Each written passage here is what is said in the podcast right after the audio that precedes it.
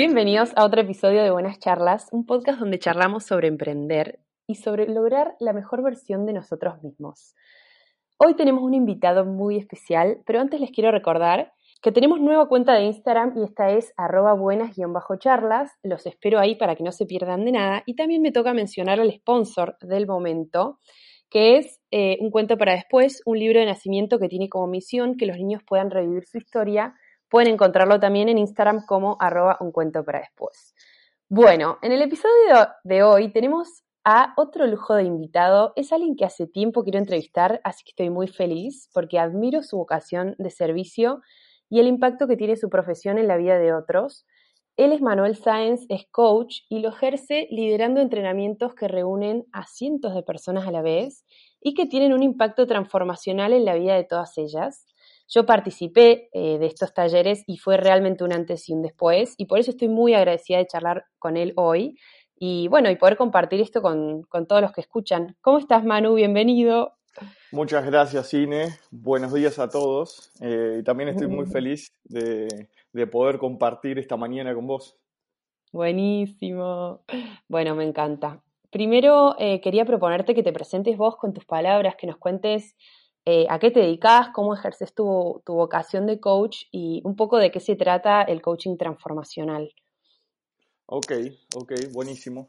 Entonces, a ver, para resumirte eh, un poco qué es el coaching transformacional, ¿a qué me dedico? Como dijiste vos, hace ya tres años vivo en Santiago, Chile. Bueno, soy argentino de Buenos Aires. Y hace cuatro años que vivo y hace tres años que me dedico a dar entrenamientos. Ah, hice una certificación de coaching transformacional y eh, doy entrenamientos para equipos grandes de personas, también doy para empresas, para equipos pequeños, pero la mayor parte del tiempo, todos los meses, estoy dando entrenamientos en Santiago de Chile, ah, en Ciudad de México y en Guadalajara para equipos entre 100 a 200 personas eh, prácticamente. Y son entrenamientos así donde viene una variedad enorme de personas con diferentes tipos de metas, con diferentes tipos de objetivos. Ah, hay muchos tipos de coaching. Eh, de hecho, acá en Santiago, en Chile, eh, es algo que está muy vigente, está muy de moda. Cada empresa tiene un coach. Ah, hay coach de vida, coach eh, para empresas, hay muchísimos tipos. Ahora, es, si me preguntas como eh, a qué me dedico en sí o mi vocación, como bien dijiste vos, mi propósito es servir. Y de alguna manera creo que cualquier coach y todas las personas que nos dedicamos a esto tienen una gran vocación de servir a la gente, ¿cierto? Entonces, exactamente, y sé que has estado hablando con coach y, es una vocación de servicio y a mí me apasiona, verdaderamente me apasiona estar con un equipo grande de personas y poder verlos cuando inician un entrenamiento hasta el último día de su entrenamiento logrando sus objetivos y verlos felices es algo que me inspira profundamente, la verdad. ¡Ay, qué lindo! Bueno, ¿querés contarnos eh, cómo fue que tomaste contacto con, con, este camino que elegiste porque vos antes eras arquitecto, ¿no? Exactamente. sí, eh, nada que ver. Nada que ver. Contanos si querés un, resumen de tu historia hasta acá. Sí, eh, a ver, eh, ha sido como subida y bajada. Yo no tenía ni mm. idea del coaching, de hecho tenía un estudio de arquitectura en La Plata, Buenos Aires, con dos amigos, trabajaba en la universidad, era, estaba como docente en la universidad, pero creo que mis primeros pasos como coach, eh, de alguna manera, fueron en la universidad. Eh, yo volviendo mm. atrás, y cada vez lo recuerdo más, fueron en la universidad. Yo desde tercer año, que en la universidad ya era ayudante alumno, y yo tuve el privilegio y el honor de cuando de niño, o sea, desde mis tres años, desde la, el jardín de infantes hasta mi secundaria, lo hice en una escuela alternativa, donde no era una educación tradicional. Entonces, Aprendimos todo de una manera totalmente distinta, no teníamos calificaciones, sí nos evaluaban, pero de una forma muy distinta. Entonces no teníamos un número, una nota, y la verdad que yo no sabía bien cómo era de otra manera, porque era, fue lo que viví siempre, pero siempre estaba la ansiedad en, en mí, en cada uno de mis compañeros, que al no tener calificaciones y sabíamos que nos íbamos a enfrentar a la universidad, era el miedo de a ver qué iba a ocurrir, ¿cierto? Y para sorpresa mía, sí, la verdad que es una locura la escuela, se llama Roberto Temis Esperoni eh, y hay muchísimas en cada provincia. La primera estuvo mm. en Citibel, La Plata, y esa es la que fui yo. Y hay muchísimas el día de hoy. Y la verdad que fue una escuela, sí. Perdón, ¿tenés idea qué, qué pedagogía tenía o, o, qué corriente de la educación seguía? La verdad no tengo muy claro. Eh, sé que hay, una corriente por detrás. Eh, fue una escuela que empezó en los años finales de los 70, principios de los 80. Eh, y es una yo lo que sé es que fue una educación ah, brillante, la verdad, el contenido, pero sí que mm. aprendimos todo de una manera distinta. Como hay muchas escuelas Waldorf de alguna manera ahora, que se asimilan mucho, la verdad, pero no te podría decir específicamente cuál es la corriente. Claro. Y cuando llegué a la universidad fue como sorpresa, notas, evaluación, mm. calificación. Y para sorpresa de todos mis compañeros y mía, nos, nos ha ido excelente. O sea, ah, era como un miedo enorme, pero el desempeño había sido buenísimo. Y mm. como te conté, en los primeros años eh, yo ya era ayudante alumno, pero mi verdadera vocación de ponerme como ayudante, la verdad, fue que para mí, el hecho de no tener una calificación en la escuela, el hecho de no tener una nota, no hubo nadie durante los 15 años aproximadamente, no hubo nadie que me dijo a mí ni a ninguno de mis compañeros eh, lo que podíamos o lo que no podíamos. Entonces el número en sí no representaba algo para mí. Pero lo que yo sí empecé a ver en la universidad cuando llegué, la Universidad Nacional de La Plata, es que yo empecé a identificar que la gente que se sacaba cuatros se juntaba con la gente que se sacaba cuatro. Y la gente que se sacaba seis se juntaba con la gente que se sacaba seis. Así la gente se sacaba ocho con los que se sacaban ocho y los diez con los diez. Y no solo eso, sino algo que a mí me, como que me preocupó en ese momento y fue como creo que el motor para descubrirme como coach, que fue que al hablar con ellos, yo hablaba, tenía un montón de amigos en la universidad, y al hablar con ellos no solo veía que se juntaban cada uno con cada uno, sino que la expectativa que tenían ellos con respecto a su profesión era muy distinta. La expectativa que tenía una persona que se sacaba un 4, yo ya los veía como derrotados, como si eso lo venían mm. cargando desde la escuela, como diciendo, bueno, esto es lo que yo espero, esto es lo que yo soy, de alguna manera, y esto es a lo que yo apunto. Entonces se esforzaban mucho menos y tenían bajas calificaciones y la expectativa que tenían en su vida con respecto a su profesión era mucho más baja a la que tenía un 10 y eso era algo que a mí me atormentaba, la verdad. Yo no podía creer cómo una nota podía significar tanto en un ser humano. Qué interesante esto que contás porque realmente, eh, o sea, yo no lo había visto de esa forma, pero es, muy cierto esto que decís. Es impresionante cómo desde el colegio ya uno se va haciendo como una idea de uno mismo que, que bueno, que quizá, no sé, eh, te puede condicionar el resto de tu vida, ¿no? Exactamente, eso es lo que yo veía, porque a ver, ¿qué es lo que hacía yo como ayudante? Y yo me acuerdo ahora que es divertido, creo que menos que menos arquitectura hacía y más otra cosa, pero eh, empecé como ayudante yo una vez en la cual hablando con un compañero eh, justamente de esto, que yo le decía, a ver, la nota quiere decir quién vos estás siendo en este momento, lo que vos estudiaste, lo que vos te preparaste, pero no quiere decir quién vos sos. No puede determinar una nota el hecho de quién vos sos. Ese es el resultado de quién, e, de quién estás siendo en este momento. Es el resultado que estás obteniendo en este momento, pero requiere ser el motor para que te muevas del lugar. Mm. No puede ser que eso califique. Bueno, terminó siendo que esa charla la terminé dando con 20 personas más y así me, empezó a gustar. Y, mis charlas y, eran, y mis clases, he llegado a dar eh, clases teóricas justamente de eso, pero era todo basado en la experiencia que yo viví en la escuela, que no le había dado tanto valor, la verdad, hasta que salí a la universidad. Wow. Y, de alguna manera esos fueron mis primeros pasos. Después yo me ah, tomé los entrenamientos esos que tomaste tú, eh, ah, me, me, contacté con Gabriel Nosovich y de alguna manera eh, Gabriel Nosovich es mi mentor y es quien ha fundado las empresas donde yo trabajo.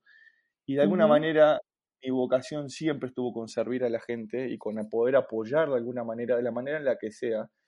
Y cuando tomé estos entrenamientos dije, wow, esta es una manera en la que yo puedo impactar en un caudal abundante sobre muchísima gente, porque la verdad que tengo contacto con cientos de personas mensualmente y no dudé ni un segundo eh, en decir, por acá va, O sea, de alguna manera escuché mi intuición y dije, por acá va, me mudé de país, todo, profesión, cambié todo.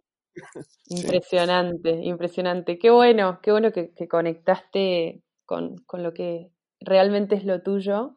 Em, tuviste que atravesar miedo, formas de pensar que, no sé, que tenías antes que tuviste que cambiar. ¿Cuál fue quizá tu, tu mayor desafío en todo este proceso cuando ya te adentraste en el coaching?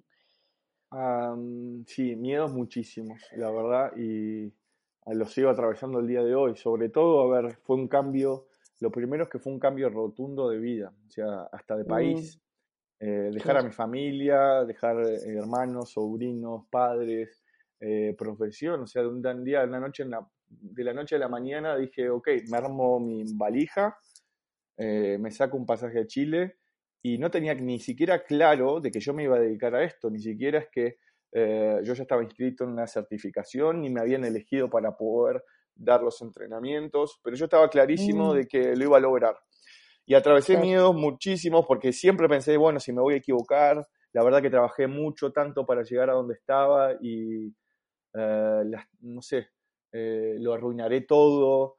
obviamente al mm. dar entrenamientos para muchísimas personas, también es un miedo, ¿cierto? Yo entreno desde gente que tiene 18 años hasta gente que tiene 80 ah, años en los entrenamientos y me encuentro con todo, de hecho en otro país, con otra cultura, eh, viajando, mucho tiempo solo, la verdad, pero la verdad que es algo que me apasiona y algo que me llena y creo que el mayor aprendizaje, que al principio era un miedo, es que todo lo que yo había atravesado en la universidad, todo lo que yo viví eh, en la escuela, todo lo que había vivido antes, lo pude utilizar para hoy ser el entrenador que soy, para ser el coach que soy. No fue que yo requería eliminar algo de mi vida, sino que justamente fue encontrarle cómo justo lo que yo estudié me servía ahora para hablar con esta persona, cómo justo el momento en el que yo estuve me sirvió para hablar con esta persona. O sea, durante mucho tiempo en Argentina también formé parte de una misión solidaria mm. y me daba mucha culpa dejarlo, pero también hoy tengo clarísimo que lo que hago es por eso y me sirvió muchísimo, la verdad. Más que eliminar, sumé. Me encantó. Bueno, ya, ya vamos a charlar un poco más de, los talleres, pero de alguna forma eso se multiplicó, yo creo, porque, porque bueno, el impacto es, como vos dijiste, es enorme. Sí, eh, totalmente. Así que, bueno, está buenísimo. Y si hablamos de, de Chileworks, que Chileworks es la empresa que desarrolla estos talleres, que imparten Manu y otros entrenadores también de otras partes del mundo, está en Santiago de Chile y como muchas otras, va, es mentira, está en Santiago de Chile, pero tiene, eh, la empresa en realidad también está en México, como os contaste, y en otros países, ¿verdad? Sí. Bien. Bueno, eh, como muchas otras organizaciones, se vio obligada a dar un giro importante en cómo venían trabajando hasta ahora porque los talleres originalmente eran talleres presenciales y yo quería que nos cuentes cómo fue que pudieron reinventarse para poder ofrecer talleres online con la misma excelencia que los caracteriza eh, y cómo, bueno, cómo vivieron esta transformación, cuál fue el mayor aprendizaje en todo este proceso. fue la verdad que una locura, eh, porque como muchísimas otras empresas, como decís vos, eh, Chile Works, Works, que está en México y en Estados Unidos, Em, requeríamos tomar una decisión, ¿cierto? O cerrar, porque evidentemente eh, el servicio que prestan estas empresas es eh, dar entrenamientos para muchísimas personas y obviamente que está prohibido y no se puede hacer. Y de hecho va a ser de las últimas cosas que se puedan lograr hacer porque requerimos reunir muchísima gente en un salón muy cerca. Entonces va a ser de las últimas cosas que empiecen a funcionar. Entonces mm. se encontraba junto a la disyuntiva de eh, si cerramos, ¿sí? O verdaderamente nos reinventamos. Y la verdad que fueron muchos altibajos, pero siempre fue como el lema de que si nosotros a los participantes y nosotros como entrenadores siempre les mm. pedimos que ah, expandan su visión, que no es la única mm. posibilidad, que requieren ver más allá, que detrás de un miedo y detrás de un desafío hay algo bien grande. Esto lo tomamos mm. como un desafío y la verdad que han sido meses de trabajo enorme porque hemos diseñado los entrenamientos que damos presencialmente eh, online, hemos requerido grabar, hemos requerido editar, fue un trabajo, la verdad, increíble que lo hice a la par con Gabriel Nosovich eh, y otras personas de edición, de post-edición y de ajustar. De hecho, la premisa siempre fue, no vamos a copiar el entrenamiento de manera online, sino que vamos a reinventar el entrenamiento para que inclusive tenga más valor que el entrenamiento mm. presencial. Esa fue la premisa, porque sentíamos que si copiábamos lo que estábamos haciendo, iba a ser lo que estábamos haciendo diluido. Y no queríamos eso. La verdad que lo queríamos rediseñar y ya tuvimos, o sea, hemos dado un entrenamiento, ah, dos entrenamientos hemos dado y la verdad que el resultado nos asombró por completo, fue eh, la verdad que extraordinario, estamos felices, yo estoy feliz del resultado, mm. inclusive hemos tenido gente que ha participado en los entrenamientos presenciales y no se lo quería perder y estuvieron eh, en el entrenamiento online y dicen que han creado más valor inclusive que en el entrenamiento eh, presencial. Entonces, la verdad que estamos felices con eso. No hay excusas y obviamente fue un desafío enorme, pero estamos felices con ese resultado. Qué espectacular, qué espectacular. Sí, doy fe de que eh, hablé con gente que, bueno, una muy, José Valdés, que es de, su familia es muy amiga de la mía, y ella me contó y la verdad que me pareció espectacular, porque siempre está de, de afuera, yo que no lo viví, decir, che, ¿realmente cómo, cómo habrán hecho? Y por eso es que también me dieron muchas ganas de, de, poder charlar y que nos puedas contar. Creo que el giro que pudo dar Chileworks y que pudieron dar muchas otras empresas en tiempos como este, eh, da cuenta de la verdadera intención que hay detrás, ¿no? Exacto. Siempre eh, decimos en el entrenamiento, siempre decimos que, a ver, eh, decimos de alguna manera siempre cuando estamos dando una charla en el entrenamiento sobre la responsabilidad, por ejemplo, ah, decimos, ¿cómo sabrías tú, en Chile, ¿no es cierto?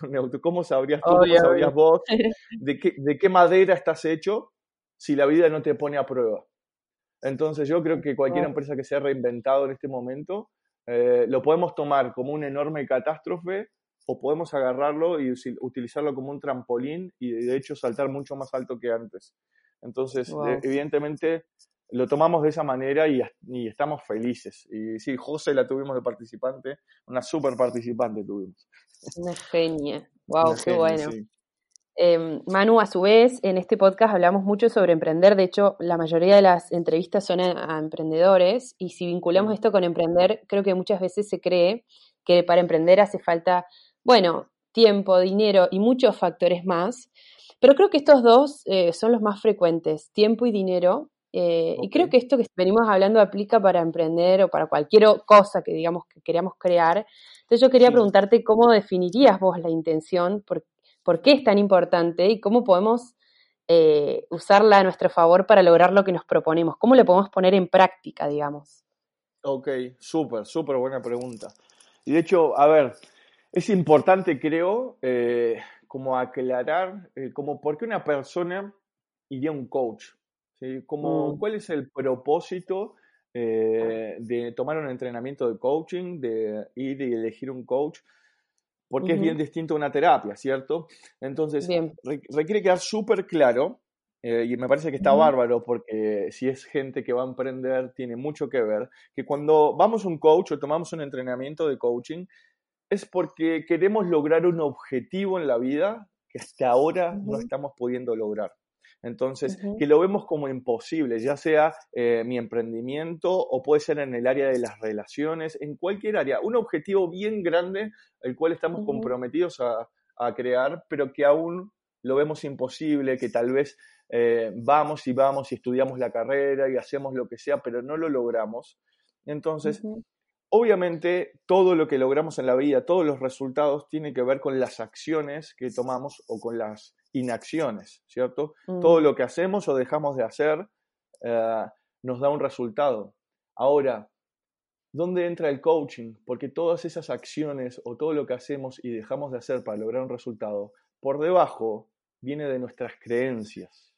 ¿Por qué? Mm. Porque nuestras creencias, según las creencias que tengamos cada uno de nosotros, nos permiten ver ciertas acciones o no nos permiten ver otras acciones. Entonces, ¿en dónde trabajamos con el coaching? A través de preguntas. De alguna manera cuestionamos tus creencias. De alguna manera te mostramos como si fuese con un espejo las creencias de lo que vos decidiste que cómo es el mundo, cómo ocurre el mundo. De alguna manera las creencias es como el filtro o el lente con el cual cada uno de mm. nosotros vivimos el mundo. Entonces, de alguna manera, si pudiese sintetizar el coaching, tiene que ver con reinventar o transformar, de ahí viene el coaching transformacional, transformar las creencias históricas en las que te convertiste vos, las que crees que eres. ¿Para qué? Para que una vez que transformas tus creencias, evidentemente, puedes ser libre de tomar acciones que antes no veías. Y al tomar nuevas acciones, nuevos resultados. Si vos siempre tomas las mismas acciones, vas a tener siempre los mismos resultados. Al ver nuevas posibilidades, expandir tus creencias, nuevas acciones, nuevos resultados. Entonces el coaching trabaja sobre las creencias y luego sobre las acciones. Entonces, ¿cómo definiría yo la intención? Que es la base y es el, el alma fundamental en el entrenamiento que impartimos. Para crear cualquier resultado decimos que obviamente se requiere de factores externos ah, como el tiempo, como el dinero, se requiere de plan, de estrategia. A todo eso le llamamos, que es algo externo, le llamamos los mecanismos. Pero por debajo de esos mecanismos, quienes crean esos mecanismos, es tu intención. ¿Y qué es tu intención? Quien tú eres, quien vos estás siendo en ese momento. Siendo una mujer comprometida, un hombre comprometido, un hombre responsable, apasionado, poderoso, quien vos estás siendo crea los resultados. Crea el oh. mecanismo, activa el mecanismo. Piénsalo, a ver, de alguna manera, las 24 horas son las mismas para todos, ¿cierto? Cierto. Entonces, no tiene, la, no tiene que ver con las 24 horas. Porque en las mismas 24 horas, por ejemplo, hay gente que maneja tres empresas. Y en esas mismas 24 horas hay una persona que a lo mejor no puede manejar ni una sola cosa. Entonces, no tiene que ver con el tiempo, tiene que ver con lo que vos crees que podés con el tiempo. Y a ese, a la intención, es, a ver, es algo difícil de visualizar porque no es, no es tangible, es interno. Le llamamos al contexto de lo que vos estás siendo. Eso es tu intención. Entonces, ese contexto es como tu, mm, tu filtro de creencias, que obviamente no naciste con eso, las fuiste aprendiendo, las fuiste ah, culturalmente, las fuiste adquiriendo, pero por ejemplo, si vos vivís bajo las creencias de que el dinero es difícil de conseguir, o que el dinero es escaso, o que para conseguir dinero, por ejemplo, eh, requerís hacer algo malo. Muchas veces pongo el ejemplo en el entrenamiento y les digo, eh, ah, imagínate que al lado tuyo tu vecino está generando cantidades de dinero, arregló la casa, se compró el auto. ¿Cuál es la primera creencia que generamos? Ah, que algo malo debe estar haciendo. Ah, exacto, en México me dicen que es narcotraficante, ¿cierto? O que en la política. Pero fíjate cuántas creencias inconscientes hay con respecto al dinero y luego nos preguntamos por qué no lo generamos.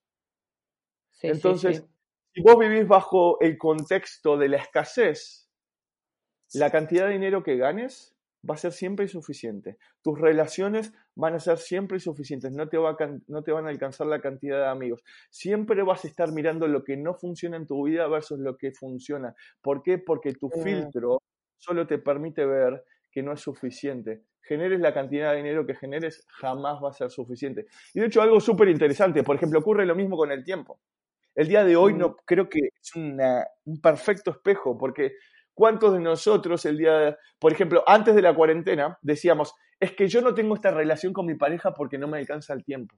Es que yo no he leído este libro porque tengo mucho trabajo y no me alcanza el tiempo. No he tomado tal certificación, no, no he estudiado esto. ¿Por qué? Porque no me alcanza el tiempo. Y hoy en cuarentena tenemos todo el tiempo del mundo y fíjate si igual no te alcanza el tiempo.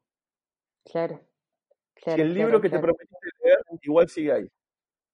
Mm. Entonces, ahí queda en evidencia de que no tiene que ver con el tiempo. Tiene que ver con el contexto. Si es un contexto de escasez, tienes las 24 horas, igual no te alcanzan te pueden regalar el dinero. Te pueden regalar el dinero a alguien. De hecho, estadísticamente está comprobado que la gente que gana la lotería, el 75% de la gente que se gana la lotería en menos de dos años, vuelve a perder, vuelve a tener la misma cantidad de dinero que tenía antes. Claro. Porque si verdaderamente, si no se trabaja el contexto de fondo, la intención verdadera, no hay manera, no sobrevive. Y muchísima gente nos dice, es como, ah, que Manuel, yo sí tengo la intención, pero a mí me faltan los mecanismos, a mí me falta el tiempo, a mí me falta el dinero. Y sabes, yo sé que es difícil y que por ahí del otro lado me están queriendo matar con, que, con lo que estoy diciendo, pero, no, pero es el real. coaching es real. Y el coaching más poderoso que te puede dar cualquier coach, que te puedo dar yo en el entrenamiento, es ¿Querés verdaderamente saber cuál es tu intención en la vida? Mm. Mira tus resultados. Porque tus resultados te están marcando tu verdadera intención. No, es que yo quiero ganar muchísimo más dinero del que ganas. ¿Sabes? No. Verdaderamente, Mm. si tu intención genera tus resultados, la cantidad de dinero que vos ganás en este momento está directamente relacionado con quien tú crees que eres, con lo que vos crees que vales. Y sé que es doloroso. Y yo no estoy diciendo con esto de que eres un mentiroso, de que sos una mentirosa, de que, eh, ay, eh, eh, quiero ganar más dinero y estoy mintiendo. No, no es que estás mintiendo, pero lo interesante justamente de la intención es que hay una parte de la intención que es visible Mm. y hay una parte de tu intención que no es visible. Claro. Si lo podemos... O sea que- esp- eh, que sí. Me encanta, perdón, me encanta esto que Sí. contás porque de alguna forma entonces la- o sea, las creencias se- de alguna manera se interponen entre la intención y los resultados, ¿no? Exactamente. Eh, entonces Exactamente. ahí Es es, tú- es importante hacer el como el lavado de, de mindset, no sé, lo digo de una forma muy rústica, pero, pero es Exacto, pero es así. Porque vos sos tus creencias. claro. Tus creencias determinan tus acciones y tus acciones te- determinan tus resultados. Entonces, por ejemplo, si lo podemos rápidamente ejemplificar con un iceberg, por ejemplo. Hay una, hay, el de lo que vemos del porcentaje del iceberg, de la famosa analogía del iceberg, es el 10% está por, por arriba del nivel del agua y es lo que vemos, pero por debajo del nivel del agua hay un 90%. Entonces, imagínate que vos sos esa persona, de lo que vos ves de tu intención es ese 10%. Y por debajo del nivel del agua está tu intención subconsciente. Entonces, por debajo del nivel del agua está lleno de creencias limitantes, a lo mejor con respecto al dinero. A lo mejor tengo la creencia, por ejemplo, de que los hombres abandonan, de la que las mujeres abandonan. Y con el 10% visible voy y busco la pareja y hago todo y me muevo, pero no sé por qué luego termino siempre generando las mismas relaciones. O con mi 10% de la intención, estudio la carrera, hago el magíster, hago el posgrado, me especializo, pongo la empresa, hago todo, trabajo muchísimo en la vida y no sé por qué luego termino generando la misma cantidad de dinero o por qué siempre quiebra mi empresa. ¿Por qué? Mm, Porque por debajo del nivel del agua hay muchísimas creencias subconscientes y hasta que no bajes el nivel del agua y veas lo que te tiene, veas, veas las creencias que generaste, no hay manera de moverte del lugar. Y ese es el trabajo del coach, mostrarte tus creencias limitantes. ¿Para qué? Para darte cuenta de que si vos las elegiste, las puedes reprogramar, las puedes soltar y puedes crear unas que sí funcionen. Eso, eso justamente creo que es importantísimo todo esto que contás. Eh, creo que está buenísimo también cultivar el hábito eh, que mencionaste vos de, de cuestionarnos y cuestionar nuestros propios pensamientos. Yo creo que eso es algo que ese hábito lo empecé a tener después de, de- haber, bueno, tomado conciencia de todo esto, porque a priori uno no nace sabiendo que, que funcionamos así internamente. Eh, entonces quería preguntarte eso, ¿cómo, ¿cómo se logra eliminar o cambiar una creencia que, que identificamos que nos limita? Eh, bueno, como para transformarla en una que, que sí nos potencie o que sí nos dé buen resultado. Ok, excelente. Sí, mira, el primer paso de todos es ser consciente. Es Bien. justamente lo que estoy diciendo es bajar el nivel del agua y ver Mm. de que la vida no es así, de que Mm. vos no sos de esa manera, no naciste. Yo siempre le digo en el entrenamiento, a veces viene alguien y me dice, no, lo que pasa es que yo soy tímido. Ah, entonces vos naciste tímido o algo ocurrió en tu vida y vos generaste la creencia de que sos tímido y te cerraste. No, es que yo no puedo hacer eso. Vos no podés o tenés la creencia. Entonces, son creencias que nos limitan. Y el primer paso, punto número uno, es ser consciente de que son Mm. creencias que hemos creado, que hemos aprendido. Porque si somos Mm. conscientes de que las hemos creado y las hemos aprendido, no es algo que nos es impuesto y que nacimos de esa manera. Entonces, al no haber nacido de esa manera, quiere decir que lo podemos soltar. Ahora, Claro. es bien interesante porque no es que nosotros nos ponemos creencias porque sí. No es que andamos por la vida. Todos los seres humanos somos máquinas de significado, ¿cierto? Eso es ser humano y no lo podemos evitar. A todos le damos un significado. Vivimos nuestra vida eh, como si viniéramos del pasado, ¿cierto? Entonces venimos y decimos, mira, esto pasó, esto pasó conmigo y, o esto pasó y esto pasó, hasta que le ponemos algo que es y por ende. Entonces mm. decimos, esto pasó conmigo y por ende yo soy así. Esto mm. ocurrió en mi vida, esto ocurrió con mis padres y por ende las familias son así y por ende el dinero es de esa manera y por ende emprender es difícil, por ejemplo. Mm. Entonces, de alguna manera, ¿por qué? Yo lo llamo cuentos o creencias, es de, la misma manera. El cuento es como una manera más elegante para poder visualizar que es una historia que, nos contamos con respecto a lo que ocurrió. Los eventos en sí no tienen una carga, no vienen con una carga los eventos. Lo que haya ocurrido en tu vida no viene con una carga. La carga se la ponemos cuando hacemos la interpretación, cuando hacemos la creencia, pero ¿para qué nos contamos ese cuento o esa creencia? Porque de alguna manera nos protege. ¿Nos mm. protege de qué? De que vuelva a ocurrir. Entonces, por ejemplo, si ah, yo fui abandonado por mi padre, ¿cierto? Entonces, eso ocurrió en mi vida y me dolió muchísimo. Entonces, ¿cómo lo justifiqué? ¿Qué interpretación hice yo del evento? Por ejemplo, que los hombres abandonan. Mm. Entonces, eso de alguna manera me protege en la vida de que me vuelvan a abandonar porque estoy siempre, siempre viendo que los hombres abandonan, pero la, imagínate que sos mujer y que hoy en tu vida, por ejemplo, un sueño bien grande para vos sea buscar una pareja, generar una relación de pareja y no sabes por qué todos los hombres te abandonan, no sabes por qué cada una de las relaciones que generan fracasan. Pero si tu filtro de creencias es que los hombres abandonan porque de chica, de chico interpretaste eso a través del abandono de tu padre, lo único que te permite ver tu vida son ese tipo de hombres. Las únicas acciones, siempre vas a estar a la defensiva, por ejemplo. ¿Por qué? ¿Por qué vas a estar a la defensiva? Porque un hombre te puede llegar a abandonar. Entonces, ¿qué es lo que haces? No abres tu mm. corazón, te cierras, te bloqueas, ah, te pones a la defensiva. Entonces, cualquier hombre que esté de tu lado se termina cansando y a lo mejor se termina yendo y cuando se va dices, ves, tengo razón, los hombres abandonan. Entonces, esas creencias nos protegen de alguna manera. Como te dije, ¿cómo las soltamos? Paso número uno, somos conscientes de que es una creencia y que hoy nos está limitando. Hay creencias que nos limitan y hay creencias que nos funcionan. Todo es una creencia de alguna manera. Entonces, si esa creencia nos está impidiendo, número uno, la identifico. Ahora, hay algo que es muy delicado y que es que ah, es el trabajo más profundo de cualquier entrenador, de cualquier coach, de que si nos damos cuenta, si esa creencia nos las contamos para protegernos, hay un dolor que quedó atorado ahí. Hay un sentimiento, una emoción que no queremos volver a vivenciar y que quedó atorada. Y fíjate, las mm. emociones en los seres humanos se completan, tienen un ciclo de duración. Si yo a vos, por ejemplo, te cuento un chiste una vez, te va a causar gracia. A la décima mm. vez que te cuento el chiste, ya no causa más gracia. ¿Por qué? Porque la emoción de la risa mm. se completó. Pero las emociones de dolor, ¿qué es lo que hacemos nosotros? Cuando algo nos duele, lo tapamos. Mm. Fíjate la primera reacción que una persona cuando ocurre algo terrible en nuestra vida, por ejemplo, muere un familiar o algo que no queremos vivenciar, la primera reacción emocional es negarlo. Decimos, no, no, no puede ser, no, no, mm. no, decimos, no puede ocurrir, lo tapamos, lo negamos, lo, lo significamos. Entonces, fundamental para poder soltar esa creencia es completar la vivencia que quedó incompleta.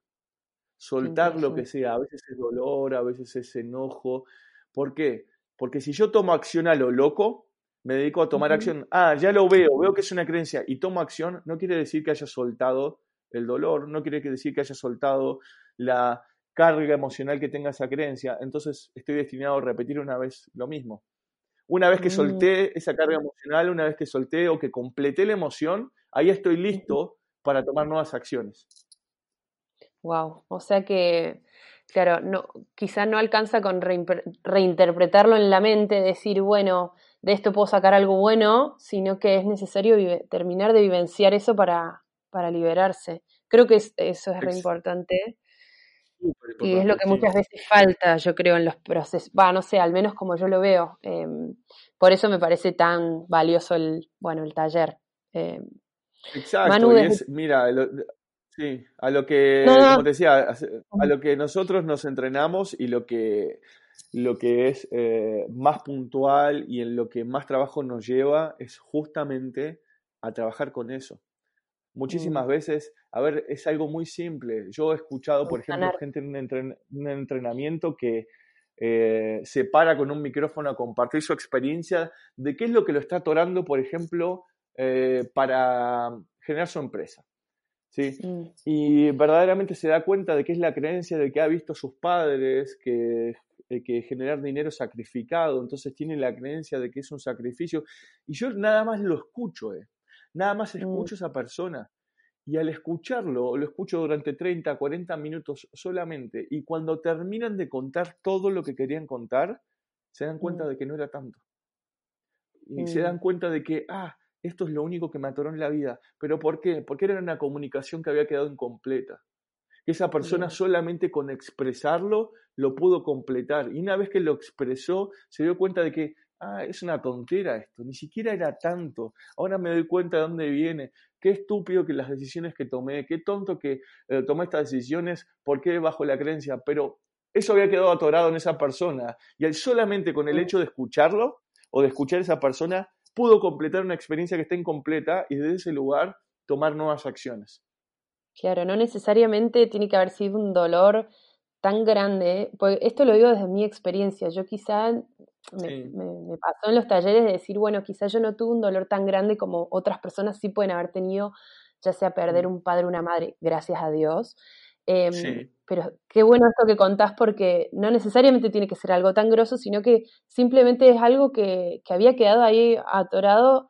Creo que por eso cuando, cuando vivimos algo no tan bueno, eh, se aconseja como contarlo porque de esa forma uno lo va como aliviando. Eh, Exacto, completas la emoción. Wow.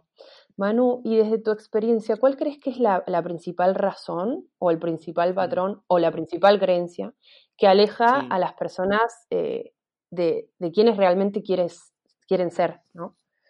Ok, o sea, ¿cuál es el principal patrón? Mira, de alguna manera todo lo que nos está alejando de nuestro verdadero objetivo, de nuestro verdadero sueño o de lo que queremos para la vida es justamente nuestro sistema de creencias. ¿Cómo está compuesto nuestro sistema de creencias? A través de miedos, interpretaciones, cuentos, juicios, opiniones, juicios de los demás, de lo que yo debería de ser, de cómo deberían de ser las cosas, juicios con respecto a la sociedad o con respecto a la familia, de cómo debería de ser yo, el miedo y todo eso es una coraza que nos ponemos de alguna manera y es lo que nos está alejando. Yo siempre digo, tu sueño, tu propósito está afuera de tu caja de creencias. Tu caja de creencias, tu sistema de creencias es tu zona de confort. ¿Quiere decir que es cómoda? No, pero es conocida. ¿Cierto? Es conocido estar en ese lugar. Todos los resultados que ya generaste están ahí adentro. Y evidentemente, para poder generar un nuevo resultado, para poder reconectarte verdaderamente con tu potencial, requerís salirte de ese sistema de creencias.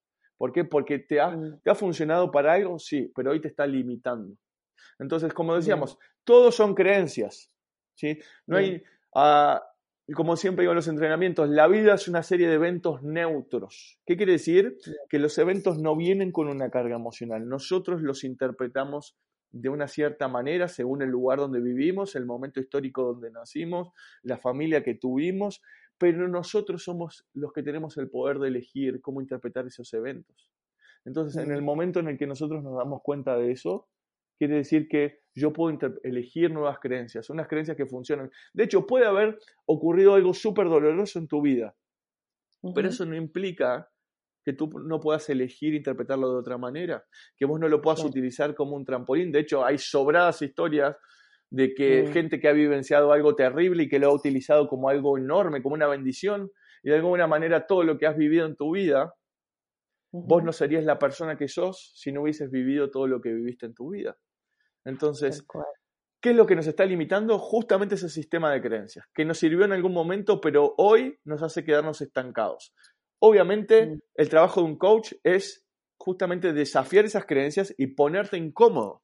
¿Por qué te pones mm. incómodo? Porque requerís atravesar el miedo, o atravesar mm. juicios, o atravesar opiniones. Pero siempre les digo lo mismo a todos. Si sientes miedo o si te estás poniendo incómodo, es buena señal. Porque detrás del miedo, detrás del miedo está tu sueño. Y de hecho, no hay mm. gente que no sienta miedo. ¿sí? Es, siempre es como, a ver, si vos no estás sintiendo miedo en la vida, si no nunca sentiste miedo es porque estás anestesiado completamente, anestesiada completamente siendo un robot. Porque alguien que, alguien que es valiente no es el que no tiene miedo. Alguien que es valiente es alguien que tiene miedo y con el miedo y todo dice, voy con todo. Ahí está mi propósito y el miedo lo puedo utilizar como un motor inclusive. ¿Por qué? Porque me está identificando que del otro lado hay algo bien grande para mí. Increíble. Bueno, me encanta, creo que es re inspirador todo lo que nos contás, em, tal cual.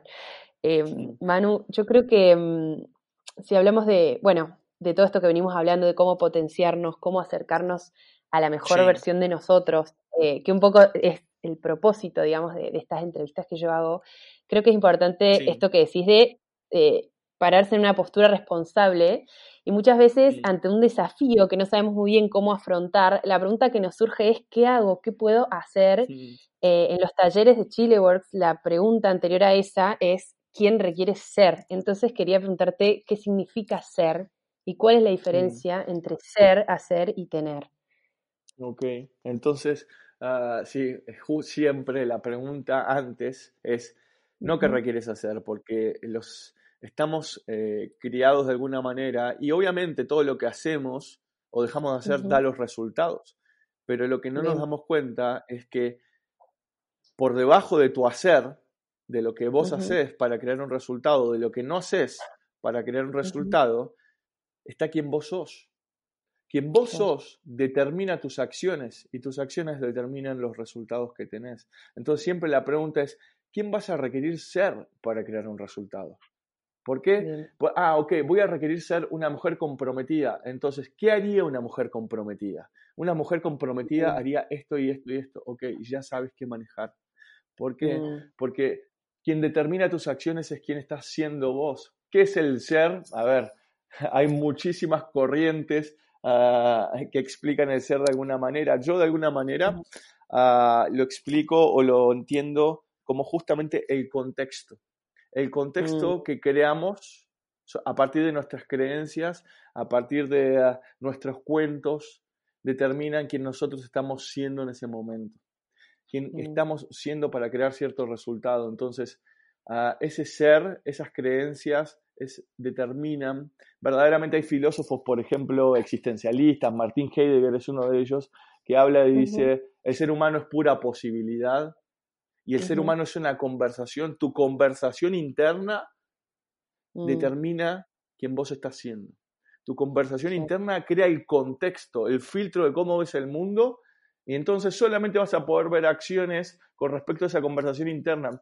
Hay una historia, por ejemplo, que yo escuchaba en la escuela cuando estudiábamos historia, que a mí siempre me llamó muchísimo la atención, que es la historia de, ah, de cuando de Magallanes, cuando llega a Sudamérica, que está en los escritos, que en 1503, cuando llega, los indígenas que, mm, que, veían, que los indígenas que veían llegar a las embarcaciones podían ver las embarcaciones pequeñas, pero no podían ver las enormes carabelas en las cuales llegaban. No mm. eran capaces de verlo. Están los escritos de que ellos sí se podían relacionar con las pequeñas embarcaciones, pero pasaban semanas hasta que podían distinguir que esa enorme eh, aparato que había ahí era una embarcación. ¿Por qué? Porque estaba completamente fuera de su sistema de creencias. Entonces, mm. porque a mí me, a ver, es algo que de chico me obsesionó de alguna manera, porque quiere decir que todos los días hay una embarcación enorme ahí afuera que vos no estás viendo. Quiere decir que todos los días hay una enorme posibilidad ahí afuera que tu sistema de creencias no te lo permite ver. Entonces, ¿quién requiere ser? Es justamente tu intención. La única mm. persona que puede determinar quién vos sos, eres tú, sos vos. Y entonces, si vos determinás que sos una mujer comprometida, poderosa, apasionada, abundante, emprendedora, vas a hacer lo que hace una mujer comprometida, poderosa, apasionada, abundante, y como consecuencia vas a tener ese resultado. De alguna manera nosotros hacemos el switch y siempre pensamos que el tener o el hacer nos va a hacer sentir de una determinada manera, ¿cierto? Siempre estamos buscando una experiencia emocional a través de lo que tenemos o lo que hacemos, pero es una trampa. De hecho, las publicidades, todo está programado de esa manera. ¿Por qué? Porque estamos cableados de esa manera. Fíjate que una publicidad no nos vende a nosotros, eh, por ejemplo, el producto en sí. Nos vende la experiencia que nosotros vamos a sentir con ese producto. Entonces nos dicen, a ver, querés ser un hombre exitoso, requerís manejar, no sé, un Mercedes-Benz. No te dice el tener este auto con este... Exactamente. ¿Por qué? Porque saben que estamos cableados de esa manera. Entonces, gran parte y propósito en el, en el, entrenamiento es transformar ese cableado a que la respuesta en quién, están, quién está siendo vos determina tus resultados. Hay una, hay una historia de una, de, una, de una, niña que a mí me inspira muchísimo y siempre la cuento en el, entrenamiento, que es una niña que cuando tenía dos años estaba eh, parada arriba de un tupper, estaba mirando las Olimpiadas de 1984 con dos años y su mamá la ve, está parada arriba de un tupper mirando una televisión en blanco y negro y tenía su mano en el pecho mirando la entrega de la medalla de oro de las Olimpiadas y la mamá le dice, ¿qué estás haciendo? Y eso con dos años, imagínate vos la vocecita de dos años, ya la puedes ver, no sé, a Max, imagínatela ahí, eh, diciendo, es que estoy ganando la medalla de oro de las Olimpiadas. Y la mamá se ríe por completo. Pero, ¿sabes? Esa niña a los tres años comenzó a patinar. Mm. A los nueve años se transformó en patinadora artística. A los 14 años se transformó en la ganadora de la medalla de oro de las Olimpiadas, más joven de la historia de la humanidad, Tara Lipinski.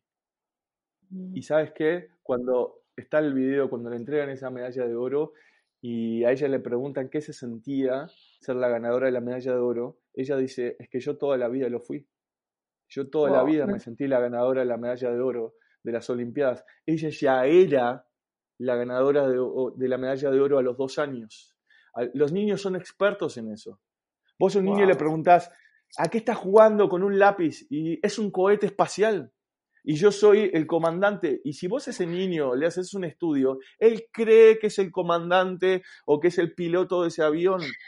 Ella ya era la ganadora de la medalla de oro de las Olimpiadas. Por lo cual, cuando ganó la medalla de oro, solo fue la evidencia. Esa medalla de oro no le hizo sentir más ni menos de una manera. Ella ya lo había decidido a los dos años.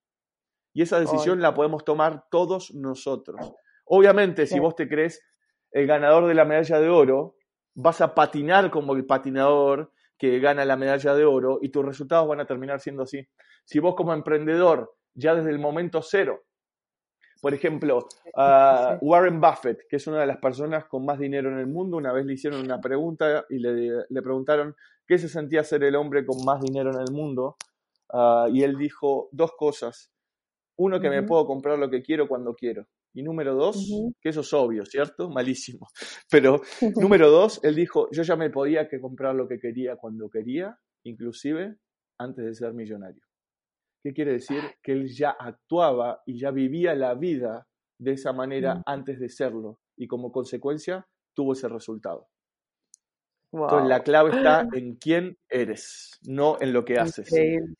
Increíble, increíble. Te juro que me voy a poner a llorar con la historia de la niña. Eh, Tara Lipinski se llama, Tara Lipinski. Te juro, me encantó. Em, de hecho, en el episodio anterior a este, que hablamos con, con Den, con mi invitada anterior, hablamos mucho sobre liderazgo. Eh, y yo le pregunté cuál es la clave para que alguien que está empezando su carrera profesional o sea, ¿cuál es la clave como para crecer profesionalmente? Y ella me dijo, la clave es conocerse. Creo que esto se vincula un montón con todo esto que decís. Primero tengo que saber quién soy yo. Eh, entonces quería preguntarte un poco, em, ¿cuál crees que es la mejor manera de, conocerse uno mismo o dónde crees que alguien puede empezar? A, mecanismos para, para, generar autoconocimiento hay muchísimos, pero sí hay algo que, eh, yo he descubierto en todos estos entrenamientos es que nosotros nos autocreamos todo el tiempo.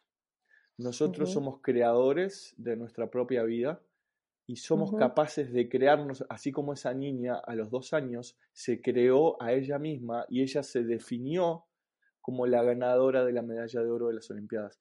Entonces, de alguna manera, por ahí sentimos siempre que requerimos estar en la búsqueda de llegar a conocernos, pero no nos damos cuenta de que nosotros nos creamos a nosotros mismos, que nosotros nos definimos a nosotros mismos todo el tiempo, a partir de algo que es muy importante, que es el lenguaje. Vos tenés el poder y cada uno de nosotros tenemos el poder para, para definirnos y para crearnos en este instante. Nada nos va a definir a nosotros nosotros nos creamos momento a momento. De hecho, gran parte del entrenamiento es justamente completar cualquier emoción que haya quedado atorada para que cuando estés en blanco te crees a vos mm. mismo. Te elijas a vos mismo y definas quién vas a requerir ser para crear el logro más importante en tu vida. Eres creador de tu propia vida y algunas veces eso nos da miedo. Y mm. eso de alguna manera a veces nos, angustia, ¿cierto? Porque tenemos un poder enorme y nos refugiamos en ciertas cosas y creemos que no es de esa manera. Pero ya lo ves con este pequeño ejemplo de esta niña, todos tenemos el poder de definirnos y no hay nada que te pueda definir a ti, salvo vos mismo. Si vos te definís como una mujer apasionada o amorosa y lo demuestras, lo vas a hacer. Entonces, esa, esa, yo siempre Ah, más que conocerse y la búsqueda personal, es como, de alguna manera, el trabajo es sacar todo lo que no eres. Eliminar mm. es como el trabajo de un escultor, como Miguel Ángel cuando ah, hizo el David, que, ah, que, le preguntaron cómo sabía que estaba ahí adentro, ¿cierto? Entonces, el único que puede definir lo que está ahí adentro somos nosotros. Nada más requerimos sacar, tallar todo lo que no es. ¿Para qué? Para definir y dejar en blanco quien verdaderamente elegimos ser. Claro, increíble. Manu, eh, ¿qué es para vos el éxito? El éxito. Ah, Estoy tirando una atrás de otra. buena, pregunta, el éxito. A ver, ¿qué es el éxito para mí? El éxito es una experiencia, un estado interno. Bien. Justamente el éxito es eh, una, un estado interno que vivenciamos los seres humanos, ah, que normalmente, justamente ahí está la trampa, normalmente la buscamos en algo externo. Creemos que el día que tenga la casa, que tenga el perro, que tenga la familia, que tenga lo que sea, me voy a sentir mm. realizado.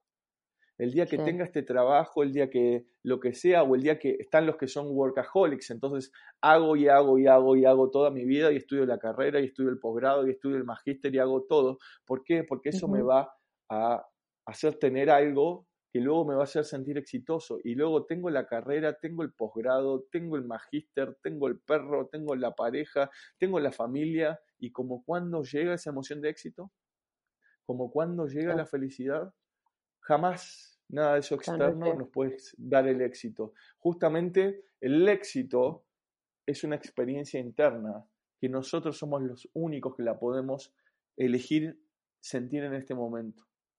Yo la vivencio, por ejemplo, y la he vivenciado que hay muchísima gente que se, que se siente exitosa cuando tus pensamientos y tus acciones y tus sentimientos están alineados.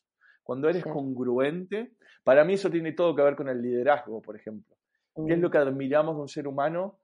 Que lo que está mm. declarando en la vida sea, que es congruente con lo que piensa, con lo que dice, con lo que hace. Eso genera admiración en nosotros. Decimos, wow, mira esa persona que lo que dice lo hace. O lo que mm. piensa está relacionado con lo que dice y con lo que hace. Es congruente. Eso genera una, una experiencia interna de éxito. Y justamente si yo me estoy vivenciando como un hombre exitoso, voy a generar éxito en mi vida. Jamás lo que genere me va a dar el éxito a mí. Claro, claro, increíble. Bueno, qué, bueno, me encanta, te juro. Em, me parece que está buenísimo todo lo que, lo que nos venís contando. Manu, ¿cuál es tu mayor sueño? Eh, ¿Y qué legado te gustaría dejar eh, al mundo? Tenemos un par de pistas ya por lo que nos venís contando, pero, pero bueno, si querés contarlo. Mayor sueño. ha, variado Creo que han variado mucho en mi vida, eh, pero siempre, a ver, ¿qué legado me gustaría dejar a mí? Siempre está relacionado al servicio. La verdad que mi propósito en la vida es servir con un caudal abundante a la máxima de personas en el mundo, poder tocar el corazón de los seres humanos y que tal vez a lo mejor a través de una charla, a través de un mensaje, a través de un entrenamiento o tal vez con un amigo y no como coach, pero que esa persona verdaderamente se pueda haber reconectado con lo que verdaderamente le importa en la vida. Y verdaderamente eso es un sueño bien grande. Otro sueño bien grande que yo tengo es, por ejemplo, terminar con el hambre en el mundo. Eso es un sueño que a mí eh, me ha apasionado desde siempre. Eh, creo que es algo que es súper creable y creo que mm. justamente está relacionado, yo lo trabajo mucho en los entrenamientos, en el tercer nivel, mm. por ejemplo, porque hay, fíjate, hay 9 millones de personas, hoy que estamos con cifras, con el tema del coronavirus y la cantidad de gente que increíblemente muere por día, y de hambre se muere 9 millones de personas al año y tal vez no somos mm. conscientes de ellos. Hay 8.500 niños que se mueren de hambre por día. Y, en los seres humanos desperdiciamos aproximadamente 1.300 millones de toneladas de comida por día.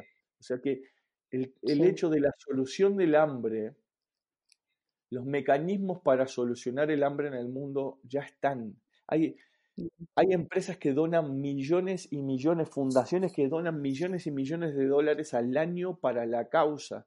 Pero justamente yo creo que el punto fundamental de por qué no se termina es que bajo la creencia de gran parte de la humanidad es que el mundo es así. Mm. Que Nos Que el contexto en el cual vivimos es de que es de esa manera y que es injusto. Entonces, yo creo que todas las acciones son válidas, sí, muy válidas, y los admiro y respeto a cada uno de los seres humanos que dedica su vida a ello. Pero mm. creo que la labor más importante de todas es justamente transformar ese contexto, de que no necesariamente es así, de que sí, el hambre cero puede ser. De hecho, los mecanismos ya sobran, no tiene que ver con el dinero ni tiene que ver con la cantidad de comida. Tiene que ver con el, la conversación en la cual estamos viviendo en la humanidad y creo que transformando eso, cualquier mecanismo va a cobrar vida. Y por eso yo entreno, la verdad. Porque si algo que hacemos en los entrenamientos es transformar el contexto, transformar la, la creencia eh, interna, la conversación interna de la cual creemos que somos o creemos que el mundo es. Así que ese es un sueño bien grande para mí. Sí, eso te iba a decir que, que lo estás haciendo, así que lo estás haciendo y lo estás haciendo. así que Exacto, muy bien. Em, Gracias. Manu, eh, tengo unas últimas dos preguntas que le hago a todas las personas que entrevisto, que una es qué superpoder elegirías si pudieras elegir cualquiera. Ok. ¿Qué superpoder elegiría? Em, a ver, mira, hay algo súper interesante que es que en, el entrenamiento lo trabajamos, y seguramente vos ya lo sabés, de que todos los seres humanos, vos y yo, ya tenemos un superpoder. Cada uno de las personas que está escuchando Ah, en este momento tiene un superpoder y que a veces no lo sabemos. Entonces, yo creo que es un superpoder enorme el que tenemos todos nosotros y es el superpoder de elegir. Cada uno de nosotros, vos y yo, todos tenemos el superpoder de elegir cómo interpretar cada momento de nuestra vida. Cuando captamos que la vida es una serie de eventos neutros y que tenemos el superpoder de elegir y que al elegir cómo interpretar el evento estamos eligiendo la calidad de nuestra vida, que al momento de elegir cómo interpretar el evento estamos eligiendo los próximos 30 años de nuestra vida, nos damos cuenta de que tenemos un superpoder. La vida no es, yo siempre digo en el entrenamiento, cuando vos te des cuenta de que la vida no te pasa a ti, sino mm. que puedes elegir interpretar que la vida ocurre para ti, se termina el mm. juego. Todo el sufrimiento, el dolor se transforma en alegría, en bendición, en madurez, en poder. Entonces, yo creo que ya lo tenemos el superpoder. Que es el superpoder de elegir y nada más requerimos reconocerlo. Mira, hay un, a mí siempre lo cuento y es súper inspirador para mí, que yo esto lo aprendí con, hay un eh, psiquiatra austríaco que se llama Viktor Frankl, justamente yo cuando estaba tomando, antes de tomar los entrenamientos, Ah, estaba leyendo un libro que me regaló mi hermana, que es un libro muy famoso que escribió Víctor Frankl, que se llama El hombre en búsqueda de sentido. Y es un libro que a mí me marcó la vida. Este hombre estuvo en un campo de concentración y vivió las mm. atrocidades más grandes de la humanidad, pero, ¿saben? Saliendo de ese campo de concentración ah, y como psiquiatra, filósofo, escribió este libro y dice que descubrió algo bien grande en esos campos de concentración. él dice que las circunstancias externas pueden despojarnos de todo, de todo, de todos los seres humanos, menos de una cosa, mm. de la libertad de elegir cómo responder a esas circunstancias. Claro, cómo interpretar. Él vivió las atrocidades más grandes, ¿eh? gente muriéndose y dice que él veía en los barracones cómo la gente se moría en las cámaras de gas y había gente en estado de desnutrición enorme que igual en ese momento, sus últimos suspiros de vida, elegían entregar el último trozo de pan a un amigo. Elegían oh. entregarle el último trozo de pan a la persona que tenían al lado. Que a cualquier ser humano, a vos, a mí, nos puede haber ocurrido la mayor atrocidad en la vida, pero eso no implica lo que nosotros podamos elegir a partir de ese momento. Y eso es un superpoder. Increíble. Increíble. Me encantó porque me encantó el superpoder que ya todos tenemos. O sea, no solo vos, sino todos. Así que creo que es muy, es muy, inspirador y ese libro es muy poderoso. Realmente recomiendo a todo el mundo que lo lea porque yo lo leí estando en el cole y también, te juro que me marcó. Em, y lo último, increíble. Lo último que quería preguntarte, Manu, es cuál es tu lema o si tienes alguna frase eh, con la que te identifiques o que identifique un poco cómo vivís vos. sí, a ver, no hay una frase eh, con la cual van variando, pero cuál ha sido mi lema eh, toda la vida, si puedo captar uno, es vivir mi vida, vivir el día, el momento, como si fuese el último día de mi vida. Todos los días levantarme a la mañana y preguntarme qué es lo que haría hoy si fuese el último día de mi vida. ¿Cómo sería con mi familia? ¿Qué conversaciones tendría? ¿Qué, ¿Cómo sería mi trabajo? ¿Cómo sería cuando voy a comprar el pan o con el portero del edificio o con mis relaciones si fuese el último día de mi vida? Porque normalmente actuamos como si tuviésemos toda la vida por delante, ¿cierto? Y dejamos cosas para después pero yo, honestamente, no sé si a mí me quedan dos minutos más de vida, me quedan dos mm. meses más de vida. De hecho, hoy lo mm. estamos viendo en carne propia. Y no sé si me quedan dos años más de vida.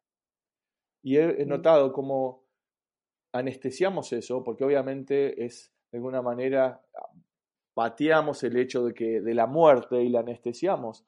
Pero justamente yo creo que la vida al tener un tiempo limitado, justamente el propósito en la vida está porque tiene un fin, porque tiene un tiempo limitado. Si la vida fuese continua y viviéramos para siempre, tal vez no tendría un propósito tan grande. Entonces, mi desafío para mí siempre es, y el lema con el cual vivo es, ¿cómo sería mi vida si fuese el último día de mi vida? Y como literal no sé si va a ser el último día de mi vida, lo aprovecho de esa manera y lo vivo de esa manera y las conversaciones, por ejemplo, esta conversación que estoy teniendo con vos, es como si fuese la última conversación que tenga con vos en mi vida. Me voy a encargar de, de comunicar todo lo que sienta y de escucharte y de que sea ah, lo más grandiosa para la gente que nos está escuchando, porque literal no sé si vamos a volver a hablar. Y de esa manera salen cosas enormes, sacamos nuestro potencial enorme que tenemos adentro, porque normalmente decimos, bueno, cuando ocurra esto, es como que utilizamos nuestro poder en caso de emergencia. Cuando ocurre una emergencia en nuestra vida, cuando ocurre algo eh, que, por ejemplo, una enfermedad o lo que sea, ahí sacamos todo nuestro poder, ahí sacamos nuestro liderazgo, ahí sacamos eh, nuestra voz, ahí sacamos, eh, somos capaces de reunir cantidades de dinero enormes en, muy poco tiempo, pero eso quiere decir que podemos crear todos los días.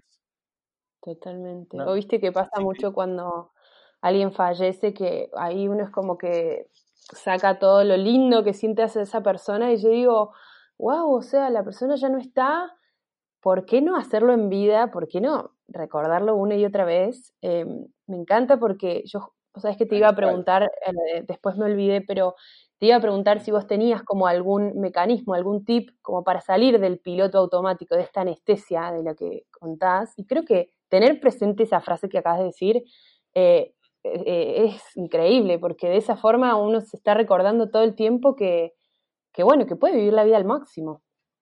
Exactamente, totalmente. Yo, mira, eso es una es algo que yo aprendí de alguna manera con mi abuela, que no la conocí mucho, pero, ¿sabes? Mi abuela antes de fallecer, eh, y, y, hablando con mi mamá esto, ella me contaba que su sueño más grande en la vida hubiese sido ser bailarina de ballet.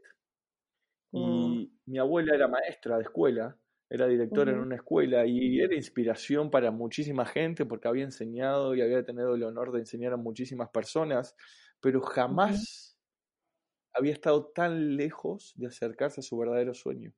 Y los seres humanos somos capaces de llegar al final de nuestra vida y ni siquiera habernos animado a ir por lo que verdaderamente soñamos, ni siquiera habernos animado a escuchar nuestra voz interior. Y eso es algo que a mí me marcó toda la vida y que siempre me pregunté cómo ella, que había sido directora de escuela, cómo que había enseñado, ni siquiera se había acercado a su sueño, ni siquiera se había acercado a lo que verdaderamente soñaba. Y yo creo que si todas las mañanas nos preguntáramos, o, por ejemplo, tenemos una disyuntiva en la vida y tenemos una propuesta que nos da miedo y pensamos, si fuese el último día de mi vida, ¿cómo lo manejaría? Si esta fuese la última opción que tuviese, ¿cómo lo manejaría? Evidentemente nuestra vida sería muchísimo más grande y nos expanderíamos muchísimo más si viviéramos desde ese lugar. Así que sí es un lema que me ha, seguido durante toda la vida. Totalmente. Y me encantó lo que contaste tu abuela porque creo que eh, si pensamos en el dolor que significa llegar al último día de nuestra vida sin haber sido quien realmente queríamos ser, creo que ese dolor supera cualquier dolor que uno puede sentir en el miedo de no animarse en el momento. Eh, entonces está bueno tener presente también eso, ¿no? Decir, che, si me muero mañana, hice lo que quería hacer, fui quien realmente quise ser, di todo, como vos decís y como estás haciendo en este momento, sí. De alguna manera la, vida es una obra de arte y tenemos una posibilidad, una opción para vivirla y es nuestra creación. Nosotros elegimos. ¿Y podemos nacer en las circunstancias más adversas del mundo? Sí. Hay factores ah, que se nos ponen en el medio, sí, pero nosotros, como dice Víctor Frankl, nos pueden arrebatar todo menos la libertad de cómo responder. Somos responsables, de ahí viene responder, tenemos la mm. habilidad de responder, somos responsables de nuestra propia vida, somos creadores de nuestra propia vida. Y para mí el hecho de ser consciente de verdaderamente que puede llegar a ser el último día de nuestra vida, verdaderamente mm. ahí es donde sale todo nuestro potencial, donde sale toda nuestra fuerza, donde sale... Hay libros escritos de eso que estás diciendo vos, por ejemplo. Hay un mm. libro de una, ah, de una enfermera australiana que se llama creo que es australiana, no sé si me equivoco, eh, que dice, son los cinco arrepentimientos de la gente antes de morir. Y oh. ella redacta, estuvo durante muchísimos años con gente en terapia intensiva y mm. cuenta todo lo que la gente dice antes de morir. Y gran parte está, está resumido, está que son consejos de la gente de verdaderamente escúchate, verdaderamente mm. sigue lo que era importante para vos, disfruta de esto y muchísima gente al final, al llegar al final de su vida, se da cuenta de que ni siquiera se animó. Y si hay algo que yo veo en mm. los entrenamientos, es que la lección siempre, siempre, siempre, después de atravesar un miedo, es que no era tanto. No mm. era ni tanto, ni tanto era el miedo. Pasa que el miedo al dejarlo para mañana crece. Si lo dejamos para el año que viene, creció. Lo dejamos dentro de 10 años, se transformó en un monstruo que nos da tanto miedo atravesarlo, y luego no lo hacemos. Pero cada, si lo atravesamos, la lección siempre, y he entrenado a miles de personas, siempre la mm. lección era, no era tanto lo que pensaba.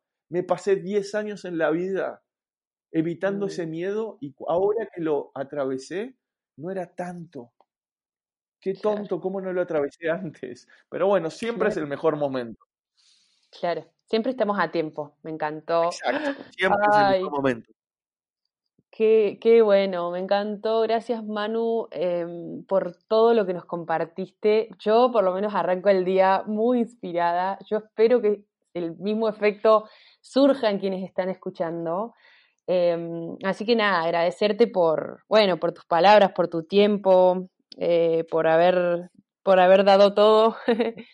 y, y, también quería eh, yo quería contar una última cosa. En realidad quería darte un espacio si querés contar algo más sobre los talleres, pero antes yo quería contar qué es lo valioso que tienen estos talleres, por si alguien está interesado en hacerlos, es que no solamente uno va a estar escuchando ni recibiendo información, sino que, como estamos haciendo ahora, escuchando esto, que igual es reinspirador, ¿eh? no digo que no, pero los mm. talleres no te van a dejar ni tomar nota, ni escribir, ni estudiar, ni memorizar nada. Yo me acuerdo cuando fui que yo quería anotar y no me, me decían que no, y después entendí por qué. En los talleres uno va a vivir en carne propia eh, todos los procesos que, que, bueno, que nos proponen para poder, eh, bueno, encontrarnos con nuestro ser. Em, entonces los animo a que, o sea, por experiencia se los digo, a mí en serio me cambió la vida hacerlos y, y por eso me interesaba tanto, bueno, poder charlar un poco más y, y poder extender esta posibilidad a quienes quizá no lo conocen. Em, y bueno, no sé si vos, Manu, querés agregar algo más. Sí, o sea, es buenísimo lo que estás diciendo. Eh, son talleres, entrenamientos vivenciales. Eh, como decir, por eso no, no tiene propósito de que tomen notas. De hecho, yo cuando me paro en un entrenamiento, lo primero que les digo a mis alumnos es, a mí no me creas nada de lo que estoy diciendo. No me creas nada, yo no tengo la verdad, yo no sé cuál sea la verdad, literalmente. Solo te pido algo a ti, que te, que te mantengas abierto a la posibilidad. Porque el que lo va a descubrir en el entrenamiento sos vos. No soy yo el que hace el entrenamiento. Yo soy solamente un medio, un canal para que mm. vos te entrenes, así como el coach está fuera de la cancha en el fútbol, el entrenador está fuera de la cancha, el que mete los goles sos vos, el que está dentro de la cancha, el que gana sos vos, yo solamente te estoy dando las direcciones, ¿por qué? Porque veo el juego de otra manera. Y lo mm. fabuloso para mí de estos entrenamientos vivenciales que ya llevan más de 40 años, 46 años funcionando, es que, mm. fíjate, se supone que en la vida requerimos ser eficientes y efectivos en muchísimos ámbitos de la vida, en la responsabilidad personal, en el éxito, en las relaciones. Ah, requerimos ser efectivos y eficientes en muchísimos ámbitos que irónicamente no nos los enseñan en la educación tradicional. Entonces, yo siempre lo digo, es como una cosa es que a vos te enseñen teóricamente cómo andar en bicicleta. Hay cientos de libros que explican cómo andar en bicicleta, pero la única manera de andar en bicicleta es, subiéndote una bicicleta y andando en bicicleta. ¿Por qué? Porque te puedes leer todos los libros, puedes escuchar todas las clases, me puedes escuchar a mí, que no es lo importante. Puedes saber la teoría, pero la única manera es a través de subirte una bicicleta y vivenciar la experiencia de lo que es andar en bicicleta. Entonces, ¿por qué es vivencial el, el entrenamiento? Porque evidentemente hemos aprendido en la vida todo eso que deberíamos de haber aprendido de la manera difícil, a los golpes, ¿cierto? La responsabilidad o el éxito o el compromiso, lo hemos aprendido de la manera dura. Entonces, ¿qué nos provee el entrenamiento en un espacio íntimo? Practicar, por ejemplo, la honestidad practicar la responsabilidad. Practicar la responsabilidad la estamos entrenando dentro de un marco seguro, dentro de un contexto cuidado. Entonces, no hay en la vida. ¿Para qué? Para que entrenándolo y vivenciándolo a través de ejercicios, a través de metáforas, desde muchas maneras en el entrenamiento te vas a estar viendo de, desde puntos y desde ángulos en el que vos no sabías que estabas haciendo de esa manera, no sabías que estabas viviendo tu vida de esa manera o que creías que la vida era de esa manera. Entonces, con ejercicios y juegos y metáforas, te vas entrenando para qué? Para que luego salir en tu vida y ya estar entrenado para ello.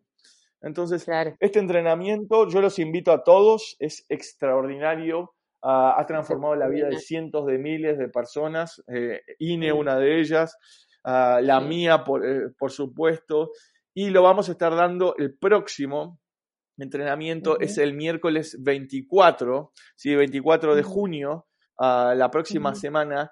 Y lo increíble de este entrenamiento que vamos a dar ah, es que no lo voy a estar dando solo yo, sino que lo voy a dar en conjunto con Gabriel Nosovich, que él es mi mentor. Mm. Eh, lleva más de 30 años de experiencia formando entrenadores, ah, es líder en Latinoamérica con respecto a entrenamientos transformacionales, tiene una experiencia extraordinaria, es, un, sí, es grosso, como decimos en Argentina, y va a estar dando el entrenamiento conmigo, así que tienen una oportunidad extraordinaria, ya. así que todos súper invitados, uh, se pueden mm. inscribir a través de la página de Chileworks, que es chileworks, uh, www.chileworks.cl ah, y cualquier duda o pregunta, bueno, se comunican con INE, les va a pasar si quieren mi teléfono y los apoyo en lo que sea, pero es una súper oportunidad para todos. Me encanta. Y si quieren que yo les comparta más de mi experiencia, de lo que sea, tal cual, escríbanme. Eh, a su vez los invito a que lo sigan en, Instagram, porque ahí van publicando también quizá, hoy estamos a... Em, hoy estamos a viernes, yo esto lo voy a intentar publicar hoy, mañana, apenas pueda, porque nos quedan poquitos días, pero quizá esto lo estén escuchando más adelante, entren a la página, vean cuándo es el próximo.